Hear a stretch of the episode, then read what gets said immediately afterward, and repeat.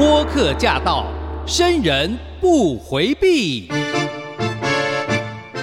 收音机前的听众朋友，大家好，我是 Candy，欢迎准时打开收音机频道收听播客驾到节目。今天大家听到的是我们节目的第一集的播出。听到这个节目名称的播客驾到，我想大概应该很清楚，想说哇，那就是要介绍播客吗？没错，我觉得从二零二零年开始哦。呃，事实上，播客从国外很多年前就开始，大概我们台湾的播客元年就是从二零二零年左右的时候开始。那很多人就在想说，哎，我是不是可以圆梦？我是不是可以呢？有自己的自媒体？所以，方兴未艾的这一波的声音经济写学呢，就陆续出现了。可是呢，播客呢，到底怎么做好不好做，能不能够存活下来呢？很多人都觉得说，哎，我就是想说兴趣尝试看看。但是阵亡的人非常的多，留下来的呢，他到底为什么存在呢？他到底为什么存活呢？一定有好几把刷子，对不对？所以我要在节目当中呢，来跟大家呢推荐介绍的就是播客驾到啊。那今天第一集的首播呢，我究竟邀请到谁呢？呃，对我来说，我们应该双方都有不同的意义性存在吧？啊，一定是一个很重要的意义存在，他才会当我的手机的来宾。我要怎么样引荐各位？我跟你说，以前我那时候就想到说，以后呢，我要介绍我的来宾呢，因为既然要介绍他们节目，我要让大家呢，在我的节目当中呢，先听为快，就是听一下他们的节目片头，你们就知道我要介绍的是什么节目喽。大家好，我是 V 头大叔，我是品溪。欢迎收听今晚的粉红地狱辛辣面。好，大家听到了这个片头了吗？有没有觉得这个节目名称非常的有趣呢？我们今天的首集的特别来宾呢，邀请到的就是粉红地狱辛辣面的双主厨，我们的 Vito 跟哎，我要怎么介绍他哦？他是。恋爱教练。教练品析，而且他的恋爱是练习爱哦。恋爱教练品析，我们欢迎我们的双主厨。耶！Hello，所有播客驾到的观众朋友，大家好，还有千华姐好，你好，千华姐好，我来了，你终于来了。哎，等一下，不是要先问一下，说为什么你们两个会确评中选，变成我的首集非常重要的嘉宾吗？对啊，为什么？因为我们有塞了十万块红包在他的工作室吗？你有时候为为什么要砸板块有呼吸啦？哎，我是藏在那个沙发下面的。没有，可是这个部分哈，我们就要稍微让呃品熙呢稍微等待一下。你也听，你也我也想知道，你也想知道我们的缘起的故事嘛？啊，可是缘起当然其实是我跟 Vito 之间的缘起了。哈，呃，Vito 他现在会成为一个非常有名的、收听率非常高的一个 Podcaster。一定是有人推他下海的嘛？哇，不就是我吗？啊，对你，你我们背后还有一个伟大的女人啊！对 对，我们的节目是因为品析才那么多人听，但是当初把我推入这片红海的其实是另外一个女人，真的假的？所以你才会在脸书上许愿要找搭档。当然，这个部分我其实后来才知道的。你我应该说。哎，Vito，你要不要讲一下哈？我们到底的那个缘起哦，他应该不太晓得。我完全不知道。你看，我们原我们两个原来有一段有一段那个不不为人不为人知的，嗯，哎。不要吃醋哦！不会不会不会，我是在你前面的女人呢。可以，我要尊称你为姐姐，我要侍候你好不好？所以要叫我学姐，好不好？每个成功的男人背后都会有很一连串的女人。女人，对，还记得呢？还记得呢？是在去年初的时候吧？去年应该是说二零二一年的四月啦，你出书啦。对，那时候我刚出了自己的第一本书啊，然后就开始跑行程。嗯，然后呢，有一天就来到了倩华姐的这。这个录音室，那是那时候，我记得我才刚开始接受采访，我紧张的半死，你知道吗？那也是我第一次，就是跟主持人这么近距离的接触。然后倩华姐就当着我的面啊，就操作这些机器啊设备，哇！那时候我就留下了非常深刻的印象。对我那时候才知道说，原来做节目是这样子做的。因为我之前去的可能是广播电台，他们就是一个录音室，我看不到他们操作电脑那些，就只是只是个麦克风。那倩华姐这边不。不一样，他就是直接的电脑就在旁边，然后而且他很人很亲切，跟我聊了很多。所以在那一场采访完了之后呢，他就鼓励我，他跟我说：“嘿，Vito，你声音蛮好听的，你要不要考虑也做自己的节目？”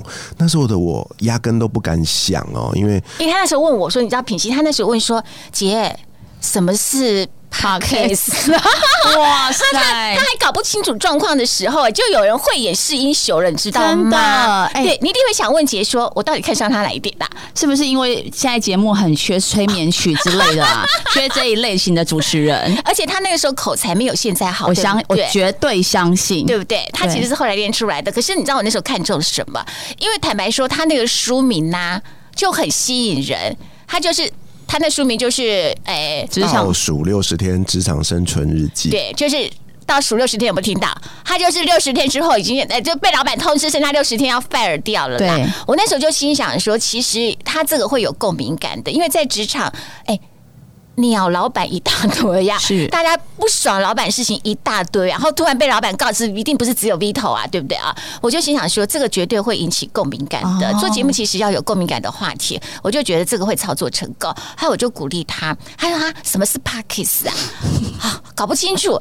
好，可是我觉得他后来很愿意做的一件事情哦。坦白说，我们现在要讲说做 p a c k a g e 人啊，他从零到一是困难的，因为大家都会想非常久的时间，不敢做，因为不是这个领域的，他觉得说怎么做不敢做，该从何做，然后我要不要找 p a t a 一大堆的想法。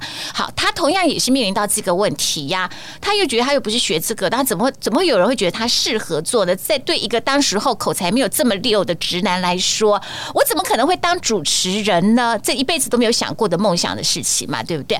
好，我想都不敢想，真的。你对。没看到你那时候你跟我讲是四月的事，对。我拖到十呃八月八月九月我们才认识，对啊，对，那可是你后来有一点点萌生的时候，你你去找了你你你居然去真人哎、他在脸书上真人。嗯哎、我跟你说，最夸张的是，我真的看到，其实我本来不认识 Vito 这个人，我连跟他是好友都不是那，你为什么会站到他的脸？是因为陆队长 take 我。因为他就说我想要找一个像老高跟小莫这样子的搭档，对，然后呃，希望这个女生呢青春可爱、肉体 肉体奶大之类的，对，然后呢，就是刚好那个陆队长就 take 我，然后我就想，一、一那时候我刚好一起床，然后想说谁 take 我就进点进去看，可是你知道很巧，因为我我那时候我也已经在筹备，想说我想录制我自己的 podcast，可是我也真的没有跨出去那一步，是因为我觉得我自己产不出那么多内容，我比较适合去采访人，但是整个完整架构我也是没有，对，所以我那时候看到他底下，我真的没夸张，至少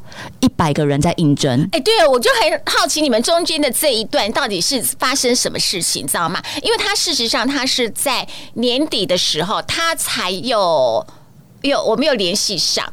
然后呢，就有人告诉我说，他现在是很红的 podcaster，而且是说很红的 podcaster，我就心想说，心的 OS 啊，然后你给他 A 真的哎、他他就是一个忘恩负义的人，没有错，哎、我们两个今天是怎么样？就是要攻击就是他要。攻击他，要？电爆我就对了。他就是个忘恩负义，对，没错，就是这样的人然。后我就故意开他玩笑，我就说：“哎，那为什么我迈开大陆没有等到你呀、然后他就说：“姐，这是有故事的，你等我，我马上电你。”我看他真的马上乖乖地就打电话给我，你知道，他就开始跟我讲缘由啊，他就说：“没有啊，啊，因为我就不敢做、啊。”然后我就想到说，我有没有可能去应征？他就开始跟我讲故事。我想说，应征那应征这么多人，请问，等下我现在回头来，请问你不要离麦克风那么远了，他现在就喊说我们两个电他了，这样。请问一下，那你应征的就像你讲这么多，对不对？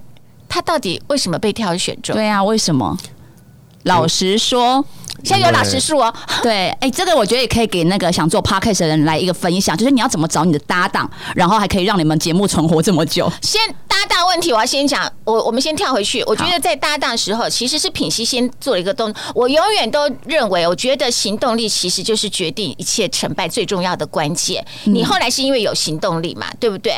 他也是因为有行动力了，他虽然也是哎，原来人没人是陆队长哈一样的，那也是陆队长先 take 你了之后，那你也愿意有行动力啊？因为而且那时候最有趣的是，我虽然整个架构还没想好，但我已经找好就是帮我做 podcast 的人了。制作人啦，对制作人。他就跟我说，就是因为有制作人，我懂，我懂，嗯对，就是因为我自己已经先签好合约了，嗯。对，然后只是后面东西都还没用好，带枪投靠的，对。对对，所以就是后来就是为什么前面他没有找你的原因，是因为我已经有签了那一个，就是你去拿了合约绑他了，对不对？对对对，没错，然后叫他给我五五分，好，你可以说一下你看。我多委屈啊！一直在听两个女人你来我往的，我的心里有苦说不出啊。什么带枪投靠，明明就是带子投靠，两个。还绑架他，对 所以他就一直跟我说 sorry sorry，他说姐是因为那个品西啊，他就已经拿合约来了，我就没办法，我就只好通通都被拉去那边了。对，没有，这个故事真的说来话长哦。那时候我我我我记得我在呃抛出了那篇 po 文之后，还真的很多人回我，我有点受宠若惊，因为这辈子从来没有这么受欢迎过。对，那你怎么挑选的条件呢因为要费付简历吗？还是要付照片？就觉得说哇，这个女神好，就是她。好？那时候我也很早知道你没有 take 我，我也去付一下呀。那时候那时候我也很苦恼，后来呢，我想我就很冷静的想通了一件事，因为要做的是 podcast，是一个声音频道，所以我认为声音是最重要的，所以我就开始跟每个应征的人用电话聊天。哦，我先用电话去过呃，先用声音去过滤，因为他的声音要跟我能够有。共鸣的感觉，另外一个就是他讲话的声音表情要能够吸引我，那你当时过滤了多少人之后，先一个一个电话沟通只？要有留言的，我全部都联络。很哎，你不知道这段故事啊我不我不知道那么多，我以为大概顶多十个差不多吧。真的就是万中选一、啊，我完全是哎、所以非常多人呐、对啊，对啊，很多人。然后我记得那一段时间，我每天都是烧心啊的状况，因为我就要一直讲话嘛。对啊，但是我我得，因为对我来说，每个早知道我用花名就是那个 Candy，我也去对应啊征，我一定打败他。那绝对是 真的真你的。对的你的声音太特别，我一听就知道。真的，不好意思，马上立刻道歉。对啊。然后后来就整个整个 interview 完一轮之后呢，那我我就觉得跟品熙特别有一种我说不出来的一种感觉，就像你知道那种谈恋爱，你就是会喜欢上，第一眼就喜欢上一请问一下，你面试除了声音，就是这就是说电话面试的概念嘛？你除了声音之外，你你那时候问了哪些问题？你会觉得说，哎、这个我就是人纯聊天，还有另外一个就是问他说他的节目的内容，嗯想要做什么内容，我只问这两个问题。嗯，对。然后后来呢，就在这一大堆人里面，因为时间也有限，我也不好意思约人家出来啊。哎，我就只约了你出来哦，真的假的？只有我。只有你，其他因为我们哪有那么多时间呐、哦而且那时候我也没什么钱呐、就出来对，我们吃便宜的春水对堂。啊，你总总不好意思让就是让女生出钱嘛，对不对？对啊，所以那个子弹要省着打啊我就约了他在这个兄弟饭店旁边的春水堂。对对啊，然哎、后我所以等于是说一拍即合，一谈的时候就觉得其实是可以的。我不知道他的感觉啦，对我来讲是有那么一点啦，啊就是当见了这个人之后，哇，我就觉得又是又高颜值女神，对不对这个人？真的是他走过来之后，你知道吗？我差点叫错了飘了，飘我以为是隋唐来了。哇，塞隋唐或林志玲哈，对啊，然后对后来我就觉得哇，怎么会有一个女生这么漂亮这样子？然后当然回去之后呢，我就想了，我当然还是想了想了几天啦。那后来后来我就想说，因为我要确认我不是被他的美色所诱惑这样子，对啊，所以后来我真的认认真想，而且确定你不是你愿意他如果打枪的话也不行啊所以。我到后面也是鼓起勇气啊。哦，所以你 OK 之后，你待会看到第一眼的时候，会觉得说：“天哪，这个直男，我要跟这样子，我也要找一个高颜值的那个帅哥啊，其实至少是天才型的吧？哦，没有哎、我在找男人，包含找对象都要找丑男才可以在我旁边，他完全符合这个条件。对他最经聪明他最经典的一句话是他曾经跟长得很像严清标的人交往过。对，没错，所以 Vito 还算帅的哦，这个以正常是不符合我的资格啦。对，但是还是算丑的范围内的帅哥。对啊，那也就因为这样啊，啊所以我就开始跟他合作。啊那也没想到，就一路就到今天了。啊、嗯，我我好奇的是说，当时候你的那个企划案的名称就已经定好，叫做“粉红地狱哎辛拉面”没有哦，我那时候想了很久，我就是因为那个名字一直出不来，所以才一直卡住。然后我觉得我的目，呃，就是我的节目的雏形也不够明确。那跟其实老实说，在我要去跟他赴约的时候，我这个路上啊。我其实是蛮重视这件事情的，可是依照我以前我很重视的话，我就会很提心吊胆啊，或者是表现的不像我自己。可是我不知道为什么，我从捷运站走出来，我就是有一种感觉，就是一定就是我，我完全不用担心。我好不知道有自信。对，然后因为我就忽然我在跟他对话的时候，我就有一个感觉，就是哎、诶我们可以做那个《康熙来了》的 podcast。对，就是我因为我很喜欢康熙来，我很喜欢小 S，那我都觉得好可惜。可是确实我一直以来的风格跟形象，其实是很容易被人家就是可能挞伐、啊、或攻击的。对，所以我就觉得，哎、像小 S，他永远有一个蔡康永为他遮风挡雨、挡子弹。那我看到他第一眼，我觉得他就是我的康永了，嗯，对，就会有这种安心的感觉，然后就觉得说，对，因为我是一个往外冲的人，但我确实是需要有一个人在后面拉住我对，对，那我就觉得就是。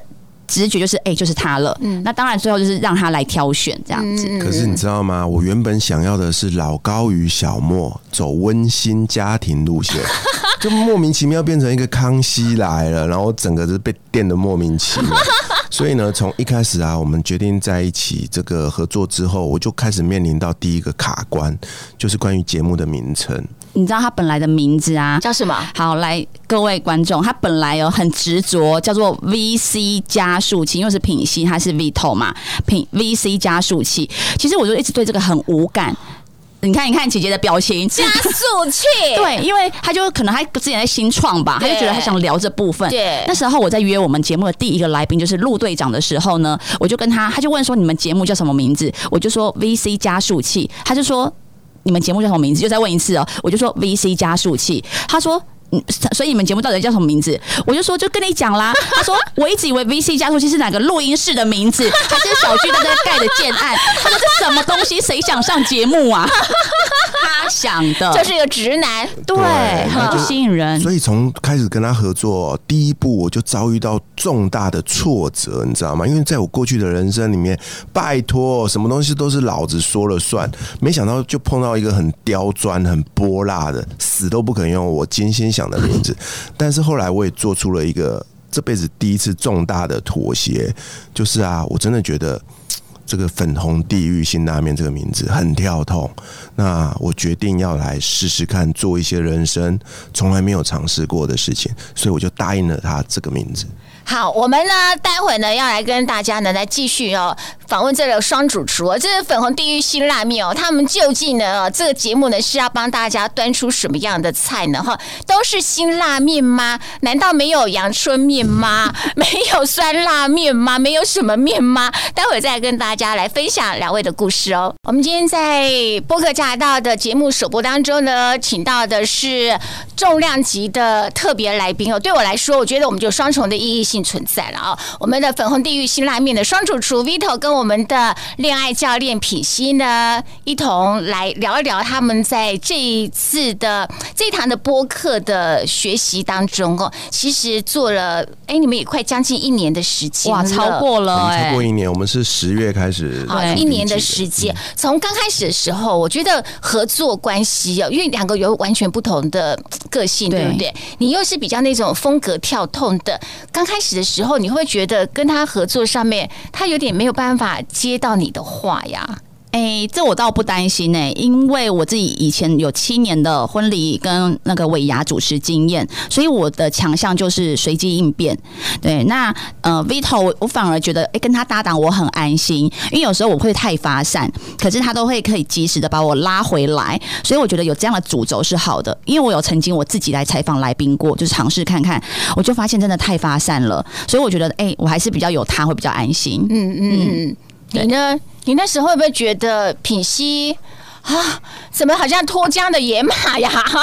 我倒不会这样去形容啦。会不会觉得他有点天马行空？就是说，哎、因为你们有是你是有帮忙写访纲的嘛，对不对哦？他他有时候其实一定是没有照着访纲的，甚至有时候是不是没看？你怎么那么了解？完全讲中我们两个人本来要拆伙的原因，所以说他一定有抱怨哈，对不对？有很多。我。我那时候到，我不觉得品熙这个不好，坦白说我是欣赏这一点，我不然我干嘛选你？但是我那时候会比较呃内疚的一点是我总觉得我跟不上他，嗯，我跟不上他，因为他的反应太快了，你知道吗？所以甚至会有听众呃呃就是回信啊，给我一些建议，提的都大不差不多是这样，他们都觉得说我可能太太震惊了，太拘谨了，太严肃了。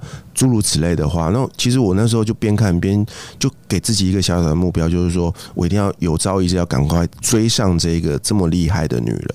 嗯，对，那也因为这样的动力，我就一直坚持，一直坚持做到现在。即便到今天，我觉得我还是差他一大截。嗯，对，但是我比较好像比较能够看到他的车尾灯了，那不是车头灯啊。两颗，哈 哎，其实先问一下，就是说刚开始的粉红地狱辛辣面，就是说一定会有所谓的节目企划的部分嘛？啊，那这个名称大家就已经会觉得想不出来，它到底是。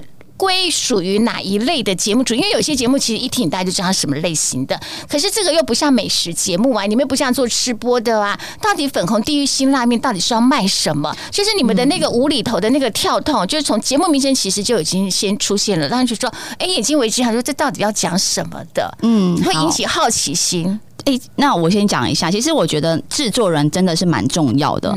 对，那我觉得可能刚开始我自己跟我们的制作人没有沟通好我们的合作内容，以至于老实说，这一个节目其实都是算是由我为主体，然后 Vito 后来加进来。因此，我觉得在刚开始我的定位啊，我就是一直以来，我觉得很想要做一个节目是又哭又笑的内容，像比如说在过去是蔡康永的真情指数。对他总是可以让来宾就是不自觉的哎讲出他过去很多的故事，然后也能够发人省思。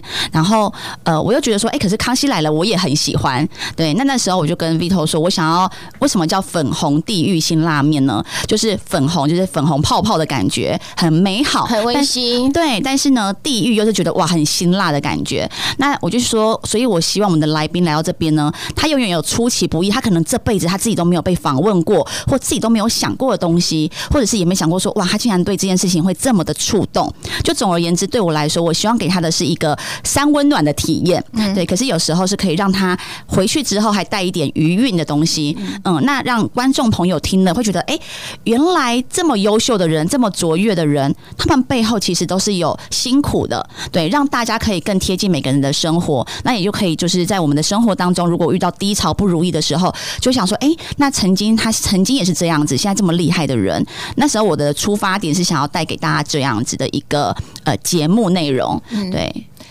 可是你知道吗？你后来现在有在教那个 p a c k a s e 嘛？对不对？好，呃，哎，这个人真的是很过分，你知道吗？对，这我也想要抱怨。来，我先听你讲。对。我教完他，他去开课。没错，我就觉得，你知道吗？他从来做这 p a c k a g e 他没有挂名林品熙，什么都没有哦。你你八月什么？他都没有挂名，他签完了，还挂什么林品熙然后他都赚钱自己赚。我每次从他的粉丝页知道说，哎，他又要开课，我已经懒得抱怨他了，真的。你们两个慢慢聊，我先 走。我好歹也是祖师爷了，对不对？你推他一把，你是他的那个 那什么千里马跟伯乐，你是他伯乐，真的很不懂感恩呢。你啊没有了，这没关系。我我我跟你讲，我觉得哈，如果应该算可以师傅了啊。我觉得师傅永远就希望孩子呢，就是。健全发展，然后每个都飞得非常好，知道吗？我就看得非常高兴。可是我要先讲一下，因为他后来也有讲到一个东西，我也觉得是，他有他有在跟大家讲说，其实取名词非常的重要，因为有一些的节目的名称哈，其实你一听它，你就知道说啊，这个是我知道的，你要谈什么，我连点都不想点哦。我觉得这是个技巧，但因为就是有点让人家上个金刚木不着脑袋，我更不晓得要讲什么。我因为好奇，我就先点进去，点进去，我觉得哎，这两个人的风格我喜欢，我的粘着度就会高了。对，这其实这是有策略性。我就说你们聪明，就是你们用了一个不晓得葫芦头卖什么药的一个节目名称，会吸引好奇者，然后他就先听了。这就是我挑他当拍档最棒的一件事情，因为他永远就是会这么出其不意的去丢出一个让你哇哦的这样子的一个 surprise 吧。而我在我自己个人身上，我做不到这样的事情。可是你知道，合作伙伴真的非常重要。因为我刚开始的时候，我也是有伙伴的，哦，就有人带我这样子。那他跟我一样，就是那个两个都是灵活度非常高的，你知道吗？可是呢，这会出现一个问题：你节目虽然做的非常的活泼。可是你知道合作久的时候，因为两个都太聪明了，然后灵活度都太高了，然后根本也不需要彩排的什么，就随时能够接球的。其实你就会慢慢发现，说会有一点点的受限的。哎，这个我相信哎，对，因为我在 Vito 身上，其实我也学到了很多东西。像我们之前就是一度。就是他不爽我的地方，就是呢，他其实都是要做好功课的人。你知道他在做来宾功课啊，他比较说穿了，Vito 他比较有一点点就是循规蹈矩、按部就班。我们不是这种人，对对对，他会做两个大概两个小时，我们还会跟来宾采访一个小时哦。那甚至是很多制作人，他可能看到我们的节目内容，他还会说：“你们是我我们看过最认真的主持人。”但如果只有我一个人，他可能就不会这样讲。只有有 Vito 他才这样子说。对，那但是呢，就是像我们之前。曾经在半夜呃十一点的时候，然后采访来宾，因为那时候我们才刚忙完。然后呢，曾经就是他访到一半的时候，他说：“哎，那品心你的看法如何？”然后又传来一阵打呼声。当我醒来的时候，已经半夜两点多了哦，我就很紧张，跟我因为他们已经挂掉电话了，我跟我老公说：“你怎么没有叫我？”他说：“哦，我以为你开完会所以在睡觉。”对，那。这件事情他我已经发生过好几次，所以他很不爽。然后后来呢，我觉得他真的是一直在调整，就是呃练习适应这一个伙伴。就是他呃后来呢，他就是直接就自己仿，然后他就会把。呃，最后的内容，然后填在我们的记事本，然后又叫我看，然后甚至到刚刚呢，他就已经又更习惯了。他说：“你赶快趁你在搭车的时候想一下你要怎么开场。”对他已经都知道说我是到最后一秒钟我才会做这些事情，所以就是呃，我们两个之间呢，其实有很多的磨合，因为他后来就觉得说我太。放飞了，他觉得我就是跟他很不，就是跟他的所有的行径都是不一样的，对。然后甚至他还跟我讲了一句话，那一次我真的是傻眼，就是我感受到他对我不爽。然后最后我们在挂电话的时候，然后我就觉得他很不爽，我就传讯息说：“我说你刚是不爽，然后我觉得你挂电话的时候那个情绪不是很好。”然后他竟然回我说：“在爱里比较爱的那一方总是你说什么？你那句话怎么说？永远是输家。”对，我就想说，干这个男人是什么意思？啊，你是爱上我吗？然后我就说，我说没有啊，我说你干嘛讲的那么奇怪？然后他就说没关系，我放你自由。真的那一段，我就我就跟我的学生说，Vito 是更年期来吗？怎么变那么奇怪？哎，你们两个真的有一度就觉得其实是各自猜火好了。你说我们两个的感觉吗？对，呃，我其实是老实说。我我录制 podcast 的初衷呢，我觉得后来到后来，因为 Vito 的人脉非常广，身边很多很优秀的人，所以呢，我一开始就没有觉得我的 podcast 我是要盈利为主，对，就是我其实觉得我透过 podcast 我可以认识很多很优秀的人，去了解他们人生背后的故事，对，那可是。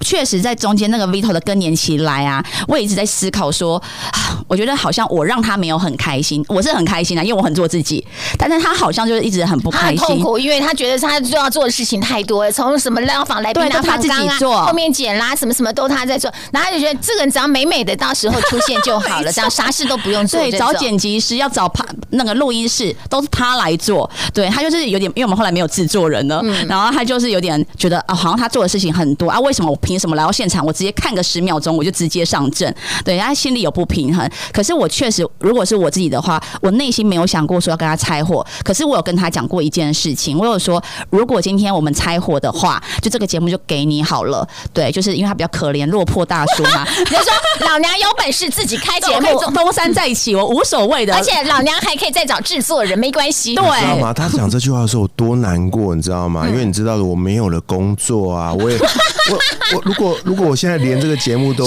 我难道我要二度失业吗？我什么都 没有了啊！对啊，然后而且这这个这个女人可能是我这辈子身边最美丽的一个女人。嗯，对啊，我瞬间你这句话，我这集要不要给你老婆听啊？我老婆没有她漂亮啊，没有老婆都不听，老婆看到那个封面就想我不要听，死都不要听。真的真的，嗯，哎，你跟他这样合作一年多的时间哈，你有没有爱上他？哎，我说那爱不是爱情的爱哟，有没有觉得你你一定要喜欢你这个 partner，爱上你的 partner，然后才会两个合作才是会愉快的嘛？对，你在哪一个 moment 的时候，你就发现，哎，不不是说你在跟他那个春水堂的那次了，就是因为总是合作之后会有很多磨合期，中间就是发生了什么，在哪个 moment 就觉得。我爱上他了。OK，人家我爱上他的什么样的特质？人家都有说过一句话，叫做“日久生情”嘛，对不对？哎，我倒觉得我真的是经历了这个过程啊。当然，这中间有经历过一段很痛苦的磨合期，哦，磨合期啦。对，然后可是后来，呃，我在他的日常跟他的很多的相处上面，我开始。重新认识这个女人，我发现这个女人不是像她的外表，或者是她写的那些很犀利的文字给人家的感觉，她的本质其实是充满爱、体贴跟善良的，对啊。当我发现了这一点之后，我发现，哎，我好像有点爱上他了。当然，这边指的爱是那种伙伴之间伙伴的爱啦，不是会勃起的爱啦。对，哎，你你这个我要不要剪掉？真的，很多人很多人其实都会呃，包含到今天啦，都还是会很多人问我说：“哎，你跟品熙到底是不是你知道的啊？我都会说，我都会说，没有，他对我很重要，但是不是男女之间的那种爱。对啊，所以我是很珍惜这一段缘分的。虽然老师一直靠腰，一直骂我，包含刚刚录音一样，但我觉得那就有点像是夫妻之间的斗嘴，你知道吗？对啊，我们就是他就是有话，你们就是有点是那种工作伙伴的那种小冤家的那种感觉哦，小冤家是啊，老冤家还老我多少？老少啊，因为我们我们年纪也差了十几岁嘛，对啊，所以对我来说，这有一那么一点忘年之交的感觉了。然 后，但是我很佩服他的一点是，他是一个创业家。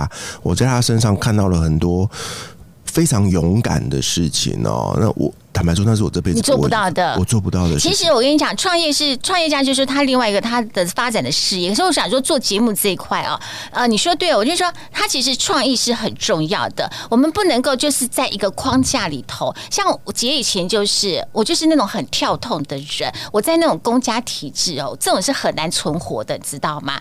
可是我就觉得啊，现在的时代不就是要这样吗？所以我我我一直那种腹背受敌啊，就是那种感觉。但我就希望做我。自己，那证明其实是成功的，就是人家是喜欢这样子的风格的。同样的，你们会这么受到欢迎跟瞩目，哈，一定就是你们的组合是有产生火花的，让人家意想不到的，对。所以这个挑选伙伴，然后跟伙伴适不适合，然后能不能够继续合作下去，其实中间的包容磨合，那只是很重要的。这边我可以用我个人的经验跟所有的听众朋友分享了啊，就是说你在挑选伙伴的过程中，当然除了要互补，这是一个很重要的观点，你不要找一个跟你很像的人，那没什么搞头啊，你这个复制人而已。另外一个呢，是在你的心里面去感受有没有带着一点恐惧跟害怕。这样是好还是不好？哎，他好像对你很敬畏的感觉耶！哎，我我现在是很敬重你这个，敬重，真的。一开始我只是觉得啊，就一个漂漂亮亮的女生，草包有什么好那个？可是后来越跟她相处，我越发现不对，这个女人深不可测。我说的不是乳沟啊，对，就是她拥有非常深藏不露啦。嗯，她深藏不露，她有非常强大的一个内在的一种属于女性的温柔，嗯，温柔跟一种天赋吧。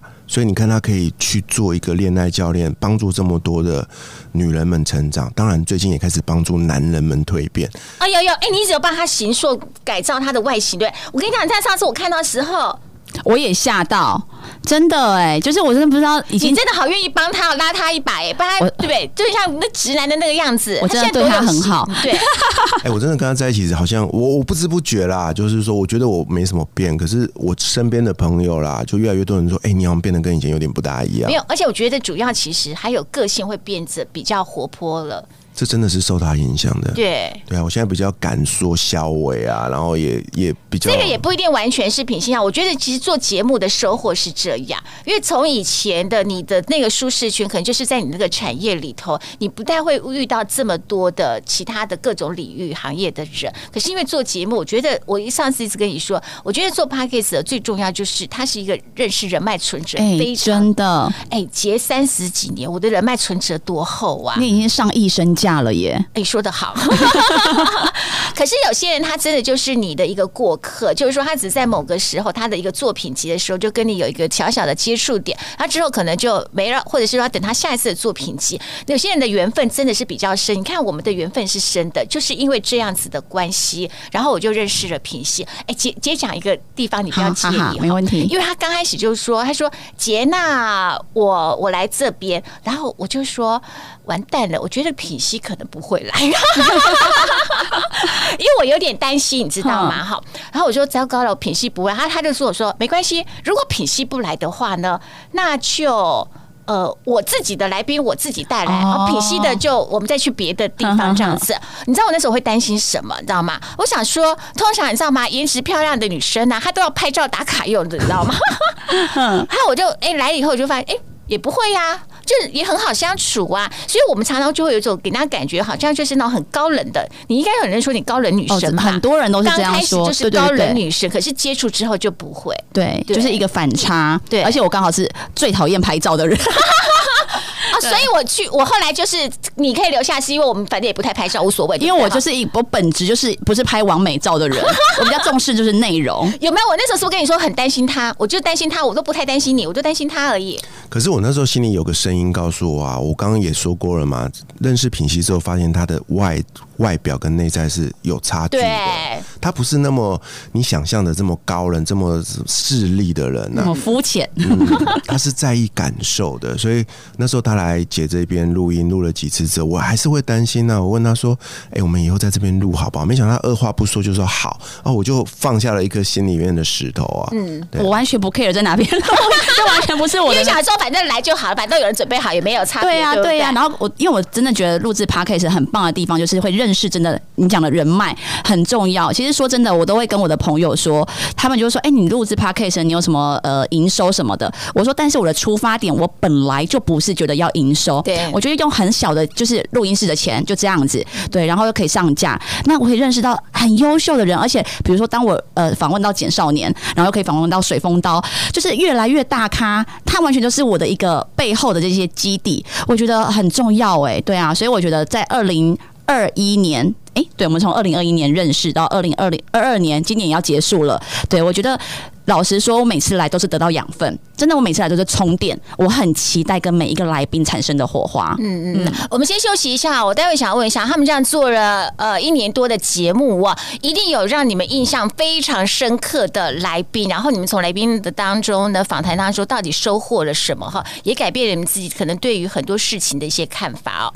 今天我们播客驾到的第一集首发的特别来宾呢是粉红地狱辛拉面的双主厨，我们的 Vito 大叔，还有我们的恋爱教练品西。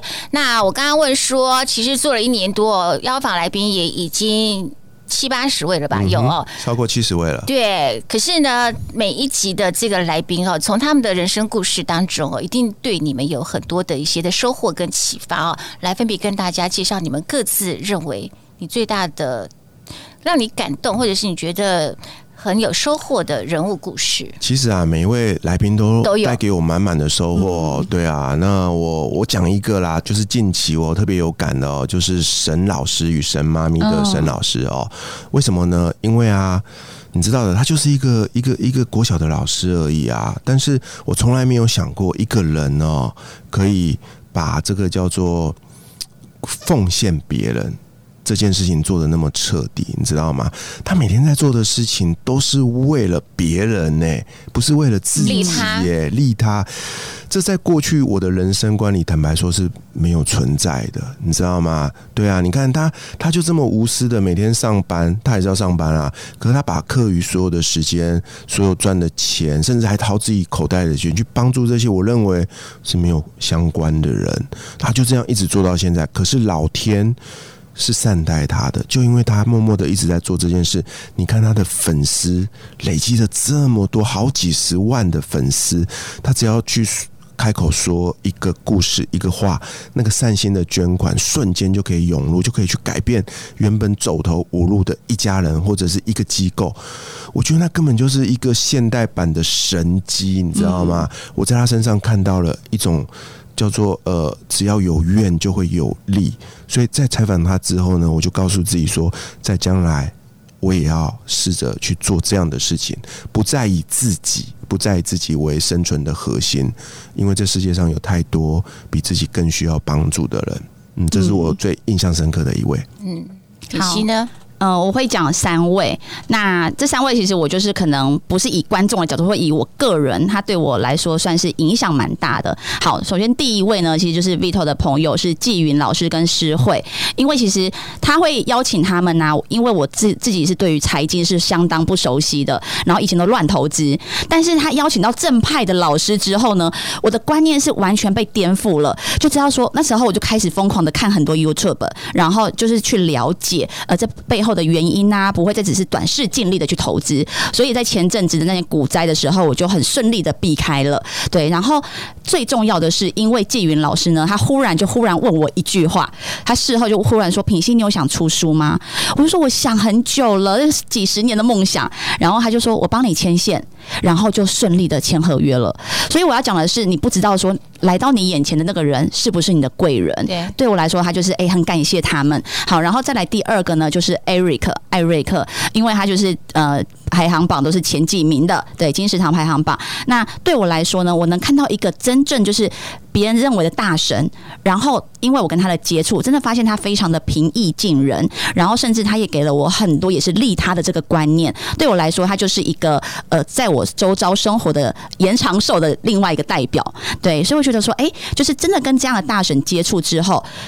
我就终于明白，说我就呃，应该不是明白，应该是我更能够告诉自己说，其实就是要这样平易近人去对待每一个人，是一视同仁的，没有什么高跟低，即便他非常的有成就，也财务自由。那第三个呢，就是水风刀，因为那时候其实我虽然跟他是有一点点认识，可是要邀请他来到我们的小小 podcast，其实我是有点紧张，因为他的粉丝人数也要到五十万 YouTube，对，然后他呢就面临到，因为他真的很忙碌，然后呃，这过程就是呢，可能。跟他约，他回的比较慢一点，然后甚至他还忘记了，然后我们又改约。其实那时候呢，悲观的 Vito 就他的他的意思就是说，你看吧，人家大咖就是看不起我们，要不到，嗯，对他就有这个想法。但是呢，我虽然我也有一点点的害怕，可是我就跟他说没关系啦，什么的，也许老天会把更好的放在我们身上。但是水风刀就立刻就说，哎，那我们可以改哪一天？我觉得那个对我来说是一个。呃，认同感，自己的配得感，就觉得哎，你看，连这么厉害的人都愿意来了，对，那我就觉得说，那我们还可以邀请更大咖，像我就后来又很不要脸的说，哎，那像这群人展荣、展瑞啊什么的，我也要邀请。那为什么呢？因为我哎，你看水风刀有上过我们节目，我们很厉害哦。对我觉得这三个对我来说算是我印象蛮深刻，造成我自己内在的一些呃自信跟价值也往上提升。哎，其实这个是一个善的循环，爱的循环呢。可能刚开始我们很多人都会觉得说，我们不配。我们不值得，就是我们这么小的节目，谁要来？没错啊。可是呢，当有人愿意，他先启动，他来之后，其实那个慢慢慢慢就累积的，大家就信任，就觉得说，哎，这节目其实是有人听的，有人愿意上的，然后是值得信赖的两个主持人这样子。所以我就说，人脉存折哈，它会有利息的，你知道吗？嗯嗯，所以结的利息超多的。对啊，在这件事情上，我真的很感谢品熙啦，因为很多人问我说，哎，B 头，你们节目怎么那么厉害？老是邀请到这么多厉害的，我都说没有啊，那都是品熙的朋友啊。对啊，然后呃，就因为我们这样彼此信任啊，所以无形中，哎，我们真的邀的来宾越来越多元，越来越大咖。但是对我们来说，大咖只是一个可能是流量吧，或者是粉丝的数字。真正让我感动的是，他们每一位来到节目啊，他们的故事，他们的故事，还有他们就是像品熙说的，都是这么的平易近人，难怪他们能够走到成功。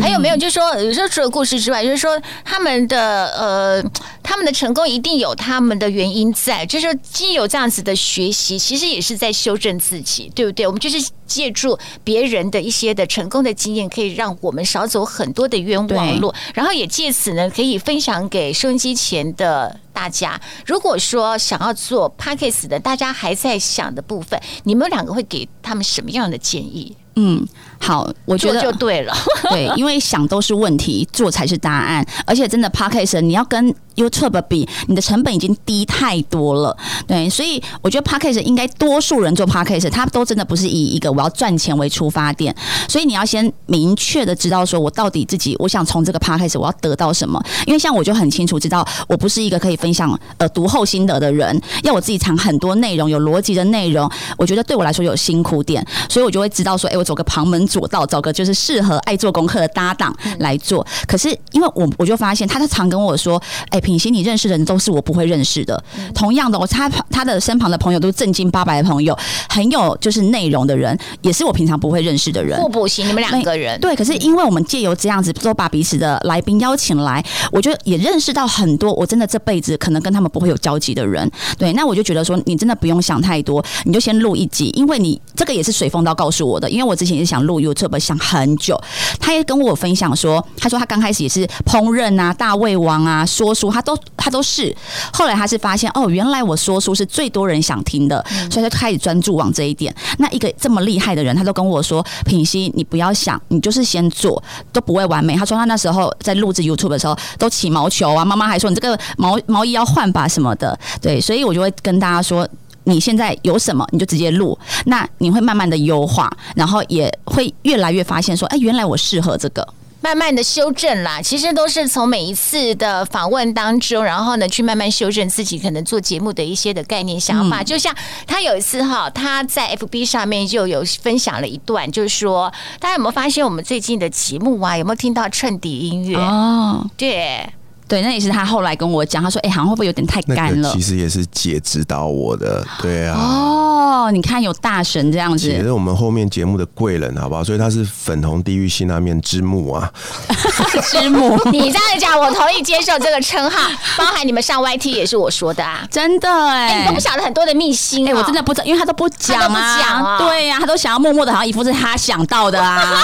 没有啦。后来是我跟他说，我说这个非常重要，一定要把它转到 YT 上面了，不然你就浪费了，对不对？哎、姐一句话，我做了三天三夜。对，可是他这，哎、哎、我送你一首歌《三天三夜》，可是你不觉得很值得吗？是不是？很值得很值得。而且他，我跟他真的是一个。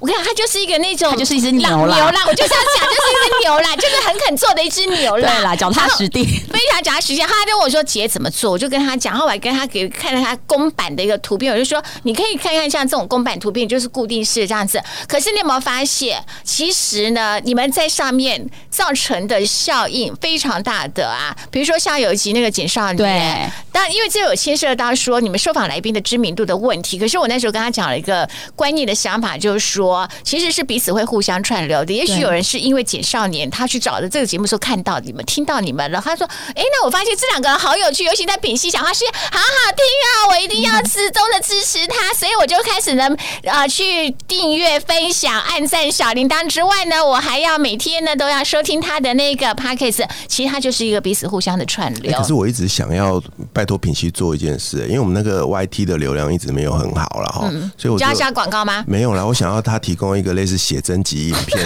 然后我们那个就那个我也是有这样变一下，我也是有这样在想、对啊，哎流量就会整个跑起来啊、那还可以再做很多计划，但是我最后要给你们两个一点点时间哦，彼此跟对方讲的，你最想跟对方讲的一句话。哭啊？我不想对这个老人家哭哎、拉巴油，哎呦，你这样子，我突然也不知道怎么讲下去。其实我刚刚已经陆续讲了很多了嘛，对不对？不过对我来说啊，我真心觉得二零二二年对我来说是生命一个非常重要。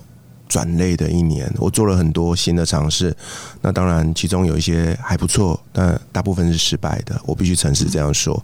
对啊，那我自己在所谓的关系上也遇到了非常大的挫折。那这时候，当我觉得我自己一无所有的时候，我回头看看身边，品熙永远在那一边。对，那所以我顺利的走到了今天，所以我真心觉得二零二二年对我来说最棒的一个礼物就是林品系。哇，好，哎、我真的是没有认真的，就是要跟他这样对谈过，因为我每次都来去匆匆。对，就是呃，我觉得 Vito 对我来说，因为我刚刚忽然就是在跟倩华姐聊的时候，我就说，哎、我一看他，我就觉得他就是我的蔡康永，我是用我的蔡康永这句话哦，所以就是我那时候就觉得说，这个男人不管我发生什么事，不管外界对我有多少的误解，我都相信，就是我呃有一个人。他会在这边等我，然后他会告诉全世界说林品熙不是这样的人，然后他会完全的理解我。在我遇到他第一眼的时候，我就是这样认为。那我觉得走到今天，我仍然是觉得，哎、是有被有被这份支持给接住的。对，就是不管我发生什么事情，然后有可能他也是会稍微念我一下什么的。可是我真的有觉得说，他对我来说，Vito。他对我已经不是搭档了，他是我的那个生命的那个共同体。对，虽然我们现在都没有办法变现，可是对我来说，他真的是。我我觉得他也很有很大的城府啦，对，因为说真的，我我在思考哦，如果我要跟一个小我十几岁的女生，她还敢对我没大没小，然后还在那边指导我什么的，我能够接受吗？我觉得他有很大的包容力来跟我一起相处，那这个是我最需要的一份安全感。那这个安全感，我觉得在我过去的生命当中，没有人给过我。对，都大家可能就最后跟我分道扬镳啊，攻击我什么的。可是，在 Vito 身上，我完全就是我没有担心过这件事情，然后我也全然的相信他，跟他分享我所有的一切。姐最后送你们这一首歌，为今天的首播节目做最后的完美的注脚，好不好？有你真好，哇来自于杨丞琳跟范玮琪的歌声。我们播客驾到，下次见，拜拜。拜拜，拜拜。